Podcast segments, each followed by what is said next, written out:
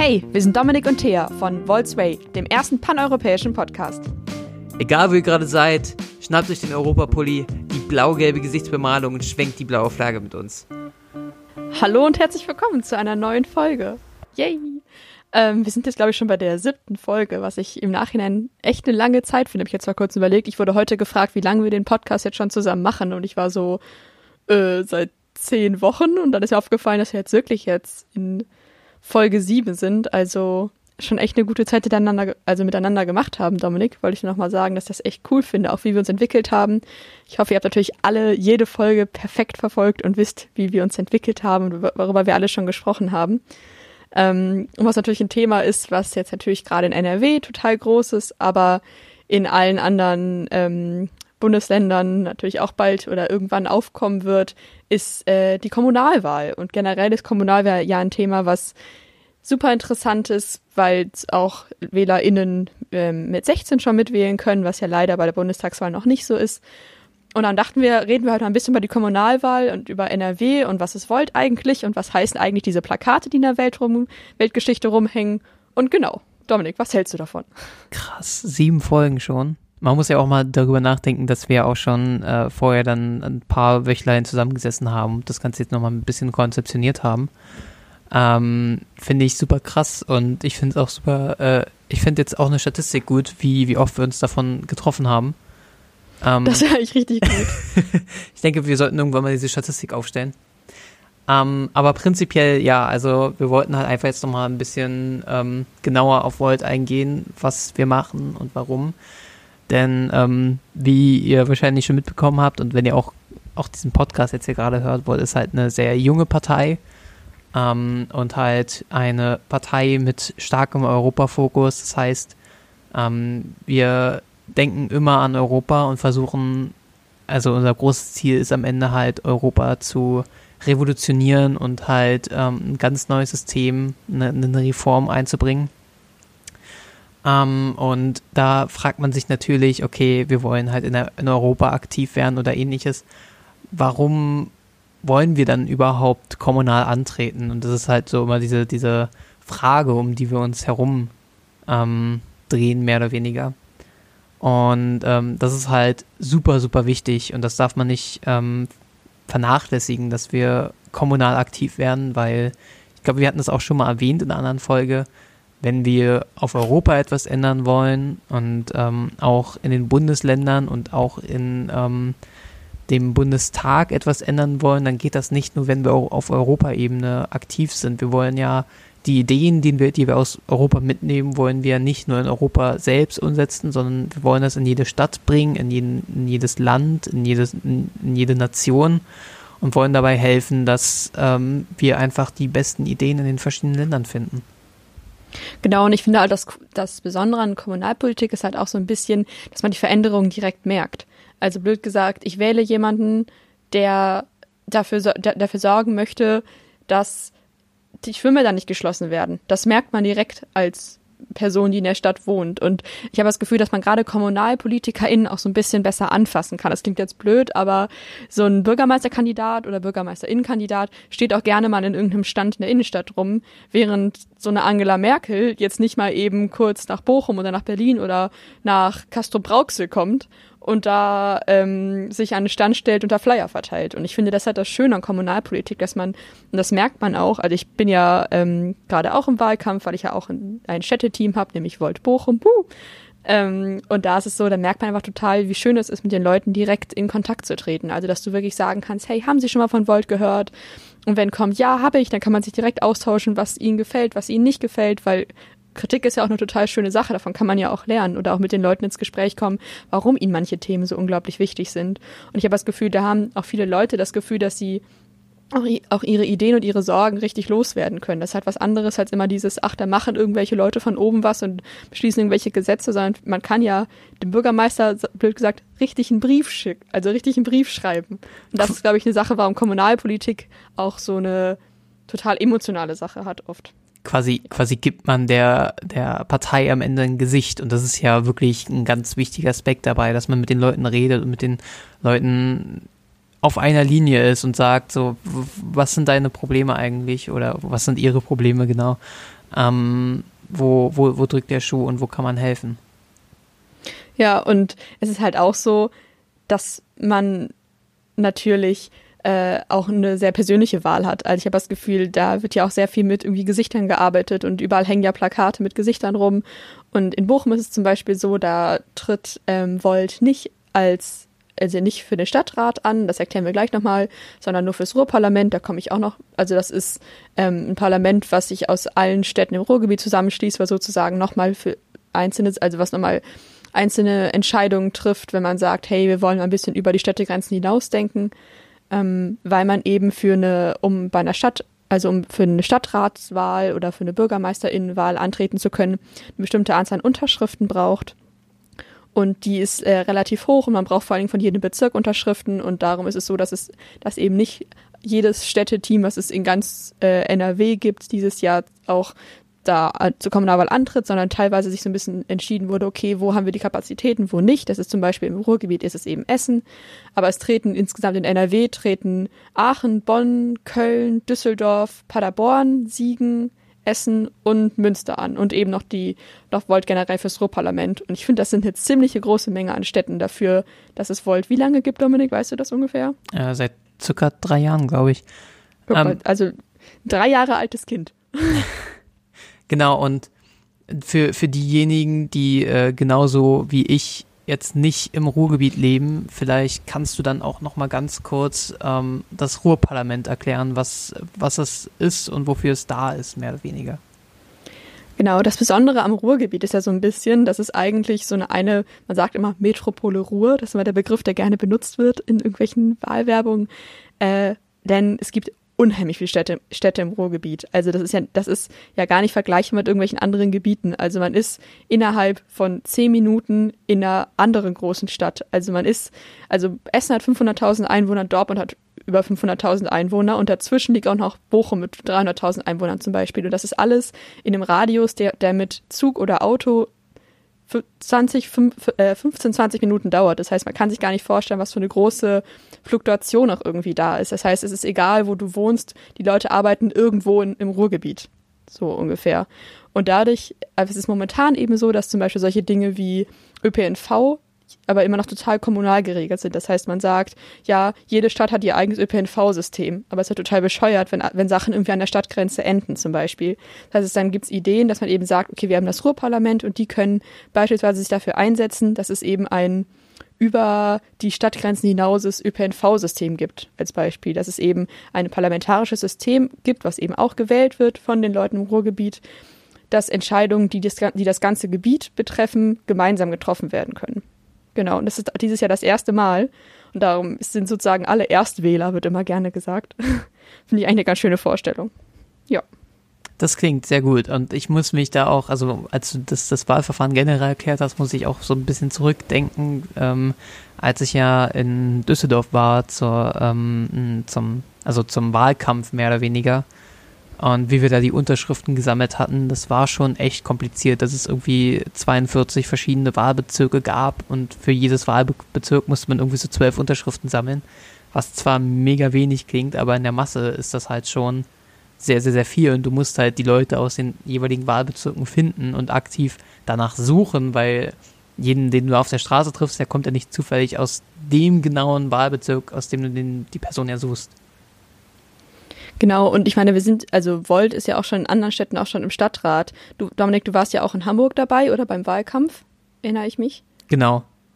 Genau, und beispielsweise in Bamberg sind, also es gibt's ja, also hat Volt ja auch schon Sitz im Stadtrat und so. Also das langsam wird's, also langsam kommt Volt auch auf die Kommunalebene. Und ich finde, das ist ein total wichtiger und spannender Schritt, weil man nochmal so ein bisschen mehr an die Menschen rankommt und eben nicht nur sagt, okay, wir sind auf Europaebene und das natürlich so die Sache, die am Anfang sehr zu der Ideologie von Volt irgendwie passt und wir Europa und wir wollen ein gemeinsames Europa sein, aber eigentlich kann man die ganzen Ideen von Europa ja super auch auf in die kommunale Politik oder auch in die Landespolitik übertragen. Genau, und in München haben wir beispielsweise auch schon ähm, auch einen ähm, Sitz im Stadtrat, glaube ich, heißt es da. Ja.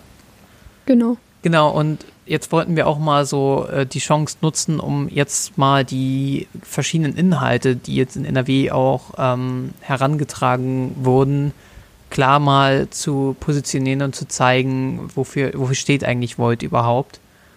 Ähm, und da haben wir uns die Wahlplakate, die jetzt auch momentan in, ähm, in NRW hängen, haben wir uns rausgesucht. Einerseits wäre das ähm, sozialer Wohnungsbau wie in Wien oder ähm, autoarme Innenstadt wie in Madrid, Radfahren wie in Kopenhagen und digitale Verwaltung wie in Estland. Das sind so die Wahlplakate in ähm, NRW momentan. Wir wollten die euch mal ganz kurz näher bringen. Genau, die Grundidee der, der, Plakate ist generell, dass Volt ja nach, nach so einem Best-Practice-System arbeitet. Das bedeutet, dass man eben sagt, okay, wir versuchen nicht das Rad komplett neu zu erfinden, sondern wir gucken, wo in Europa sind denn Ideen, also sind denn Probleme, die wir sehen, gut gelöst. Das heißt, wir gucken zum Beispiel, hey, wie das Problem Mieten. Okay, dann gucken wir nach Wien, da haben die das Problem anscheinend gelöst. Dass man sagen kann, okay, wir, wir suchen uns Systeme, die gut funktionieren und versuchen die dann vielleicht dahin zu übertragen, wo sie noch gebraucht werden. Und ich finde es eigentlich ziemlich gut, weil unheimlich viel Verwaltung und Bürokratie und Gedanken und so viel Zeit verschwendet wird, obwohl doch gute Systeme ja schon da sind. Genau, und dann äh, zum Beispiel zu wo, ähm, sozialer Wohnungsbau wie in Wien. Ähm, Wien ist ja auch eine Großstadt, wie wir alle wissen. Ähm, und in Wien ist es so, dass es schon seit 1990, glaube ich sogar, äh, das Problem gab, dass die Mieten eben immer teurer wurden. Also da war es auch schon eine Millionenstadt und da muss man schon überlegen, okay, wir müssen irgendwie dafür sorgen, dass es, dass jeder wohnen kann, wie er es, also dass jeder so wohnen kann, wie er es braucht. Und da hat man eben angefangen, so einen steuerfinanzierten Gemeindebau in Anführungsstrichen zu machen und hat gesagt, okay, wir versuchen, wir sozusagen, wir bauen als Kommune, also als Kommunal, also als Stadt, bauen wir Wohnungen. Und da können sich Leute anmelden, die unter einer bestimmten Durchschnittseinkommen sind. Und die warten dann, aber die haben, also die haben dann eine Wartezeit, die aber relativ in Ordnung ist und bekommen dann ihre Wohnung dazu geteilt. Da sind zum Beispiel auch unbefristete Verträge, das heißt, es gibt totale Mietsicherheit und generell sorgt es eben dafür, dass eine sehr große Durchmischung in der Stadt stattfindet, dass eben nicht so ist, dass die ganzen Reichen in die Innenstädte ziehen können, weil da überhaupt noch, die, weil, die, weil die anderen die Mieten gar nicht mehr bezahlen können und irgendwie am Stadtrand dann Leute sitzt, dann Leute wohnen müssen, die sich die Mieten eben nicht leisten können. Ich meine, Dominik, wir beide sind Studenten, wir wissen, wie es auf dem Wohnungsmarkt in vielen Städten aussieht, Grauenvoll. wie es irgendwie ist, nach einer Wohnung zu suchen oder nach einem Zimmer zu suchen, was irgendwie bezahlbar ist und nicht direkt auseinanderfällt. Ich habe da in Buch noch relativ viel Glück, da sind die Mieten noch nicht total hoch, aber in Berlin, Köln, Münster, München, also das ist ja ein Problem, was wirklich überall ist. Und da finde ich, hat Wien ein ziemlich gutes System, eben zu sagen, hey, wir machen eine kommunale Hausverwaltung und sorgen dafür, dass eben nicht eine komplette Privatisierung stattfindet, wie es eben in den meisten Kommunen stattgefunden hat, sondern die haben sich sozusagen dagegen gewehrt und haben das gar nicht erst eingeführt, dass eben jeder eine Wohnung bekommt. Und das finde ich ein ziemlich gutes System wenn ich mal drüber nachdenke, wie viel ich für meine momentane Wohnung bezahle und ich wohne noch nicht mal innerhalb von Berlin, das ist schon, schon hart, sage ich mal. Und dafür ist es halt ein super System, um genau das eben auszugleichen und auch, wenn ich mal drüber nachdenke, wenn, wenn so das Semester anfängt und teilweise, also habe ich schon ein, zwei Reportagen darüber gesehen, wenn dann Studenten teilweise ein paar Wochen obdachlos sind, mehr oder weniger, und dann sich irgendwas suchen müssen oder Couchsurfing machen müssen bei Freunden, dann ist das schon echt problematisch. Ja, oder halt auch generell finde ich, also was eben diese Durchmischung angeht, ich finde es total schade, wenn man, ich weiß nicht, zum Beispiel Bremen ist da ein super Beispiel für, dass es total krass ist, dass es halt einzelne Viertel gibt. Dass in, es gibt das Viertel, was viel kostet, das Viertel, was wenig kostet und innerhalb der Viertel gibt es, also die beiden, die Viertel vermischen sich überhaupt nicht. Das heißt, dann wachsen irgendwie Kinder wachsen in dem einen Viertel auf, gehen da auf die Schule und haben halt gar keine, gar keinen Kontakt zu anderen Vierteln. Und das finde ich total schade, weil man ja eigentlich eine Stadt ist. Und dann, also das ist ja auch, ich finde, das ermöglicht ja auch einfach mehr Chancengleichheit, wenn jeder auch einen bezahlbaren Wohnraum hat. Genau, und das ist ja jetzt auch ein zentraler Standpunkt jetzt von dem, von dem Wahlkampf und jetzt gehen wir über auch zu einem mehr oder weniger interessanten Thema und zwar geht es um die autoarme Innenstadt, ähm, wie sie auch in Madrid ist. Und da geht es vor allem darum, dass ähm, momentan in ganz vielen Städten, in ganz, also in ganz Deutschland eigentlich, ist es so, dass halt die Städte eigentlich verziert werden mit einer riesen Wand an Autos, Lärm ist überall herum und ähm, es ist halt einfach meiner Meinung nach kein, kein schönes Stadtbild, mehr oder weniger. Und ähm, in der spanischen Metropole, da wohnen halt circa 6,6 Millionen Einwohnerinnen. Und da ist es halt gelungen, ähm, die Innenstadt halt komplett autofrei zu gestalten. Das heißt, ähm, in den jeweiligen Innenstadtbezirken fahren gar keine Autos mehr. Und da ist halt sehr viel, ähm, wurde da in Fahrräder investiert und halt in eine, also halt eine Straße, wo halt nur Fußgänger sind und so weiter. Ähm, und die fahren da mit einem sehr, sehr, sehr guten Modell und ähm, da kann man halt natürlich davon profitieren, dass man halt eine bessere Umgebung hat. Es ist einfach alles ein bisschen schöner, weniger Lärm, weniger schlechte Luft und äh, weniger Gedränge in den Straßen. Man hat mehr Platz zum, also zum sich anschauen der Stadt. Also normalerweise ist es halt so, dass du halt deine kleinen Bürgersteige hast und dann kannst du halt durch die Stadt laufen, aber so hast du halt mega viel Platz und mega viel Freiheit mehr oder weniger. Ähm, die Geschäfte laufen dann super gut, weil dann die Leute auch mehr draußen unterwegs sind, die, sich die Cafés anschauen. Die Cafés können mehr äh, ähm, Tische und Stühle draußen hinstellen und dann kann man halt draußen sitzen eher. Und natürlich ist das auch ein wichtiger Punkt zur Klimapolitik, weil ja auch sehr, sehr, sehr viel Verkehr in der Innenstadt stattfindet, wo man sagt, ist das jetzt wirklich nötig, weil es gibt ja eigentlich einen ÖPNV und wenn der ÖPNV gut genug ist, dann reicht es ja auch oft, dass man dann halt einfach mit S-Bahn oder äh, mit, mit Bahn generell unterwegs ist in der Stadt. Und ein Auto ist da eigentlich nicht vonnöten. Und genau das wollen wir halt auch in NRW umsetzen. Genau, und zum Thema irgendwie autoarme Innenstädte passt ja auch das andere Plakat total gut, nämlich ähm, Fahrradfahren wie in Kopenhagen. Äh, und zwar ist es in Kopenhagen so, dass also dass unheimlich viele Menschen aufs Fahrrad umsteigen, gerade in der Innenstadt. Äh, und das liegt eben auch daran, dass die Fahrradwege unheimlich gut ausgebaut sind. Also zum einen ist es so, dass es wirklich teilweise 400 Kilometer lange Fahrradwege gibt. Also ich meine, das ist ja wirklich immense Strecke. Und dass es generell so ist, dass es schneller ist, mit dem Fahrrad zu fahren, als mit dem Auto. Das heißt, es lohnt sich auch viel, viel mehr, aufs Fahrrad umzusteigen und dadurch gehört es auch viel, viel mehr zum Stadtbild und die meisten Menschen machen das. Also die haben zum Beispiel Fahrradwege baulich abgetrennt, indem wir sozusagen ähm, Bordsteine zwischen sind. Das heißt, es ist eine physische Trennung zwischen Gehweg, Fahrradweg und Straße und dadurch ist es auch nicht so gefährlich, weil in Deutschland ist es ja häufig so, dass da einfach nur diese weißen Striche auf dem Boden sind, wenn überhaupt. Und da kann ich verstehen, dass man da irgendwie als zehnjähriges Kind nicht so gerne lang fährt, aber dadurch finde ich diese Bordsteine eigentlich eine ziemlich gute Idee.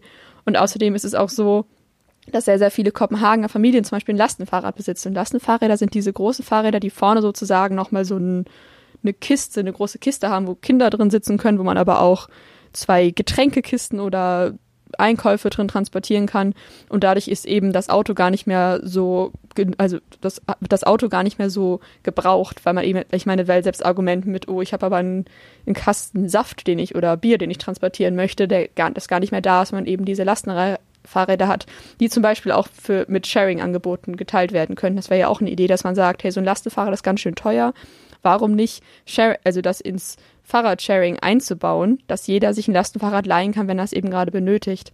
Und außerdem, und das ist die Idee, die mich eigentlich am meisten überzeugt, ist eine grüne Welle für Fahrradfahrende.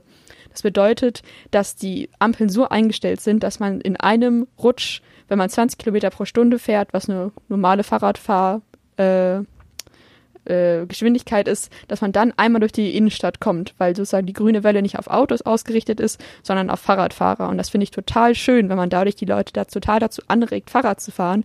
Und vor allen Dingen ist auch eine Sache, die mit sehr minimalem Aufwand verändert werden kann. Also ich glaube, das ist zum Beispiel eine Sache, die sehr, sehr gut umsetzbar wäre.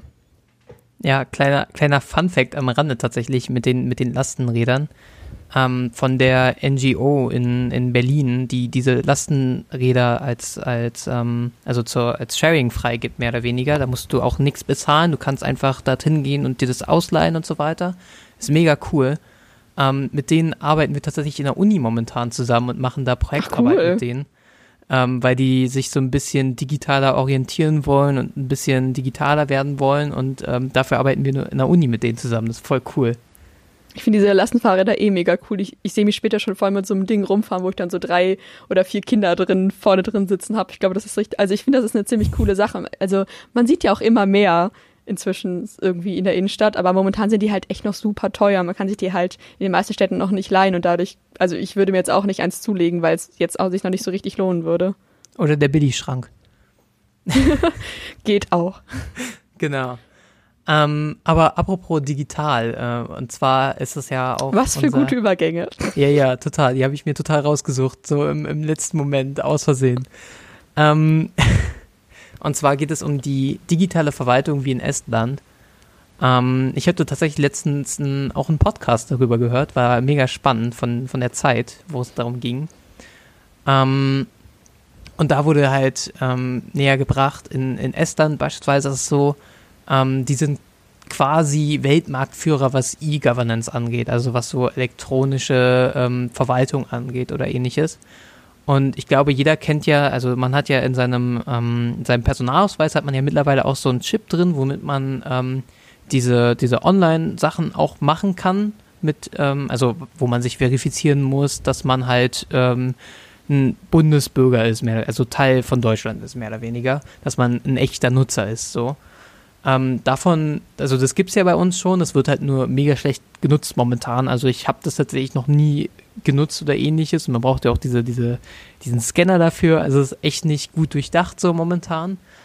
Ähm, aber genau das hat halt Estland geschafft und da ähm, gibt es halt verschiedene Sachen, die sie halt schon geschafft haben, indem sie halt in öffentlich-privaten Partnerschaften halt versucht hatten, Datensicherheit, Nutzung von Daten und ähm, sowas alles halt zu automatisieren, die Verwaltung generell zu automatisieren und zu verbessern, sodass weniger Personen da arbeiten müssen, damit es überhaupt alles funktioniert oder dass man sich durch irgendwelche äh, Stapel von Papier wälzen muss, irgendwelche Formulare komplett ausfüllen, wenn man sie eigentlich auch online abhaken kann oder ähnliches und online einfach abschicken kann.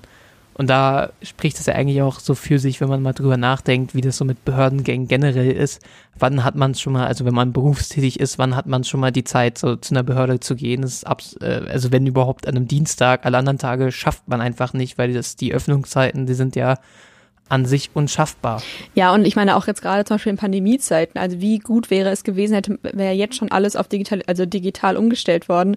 Man hätte eben nicht versuchen müssen, irgendwie noch einen Notfalltermin zu bekommen, damit der Personalausweis erneuert werden kann, damit man eine, sein Auto anmelden kann oder ähnliches, weil das ja teilweise komplett runtergefahren wurde. Also ich finde gerade in solchen Zeiten merkt man, wie wichtig Digitalisierung auch eigentlich ist.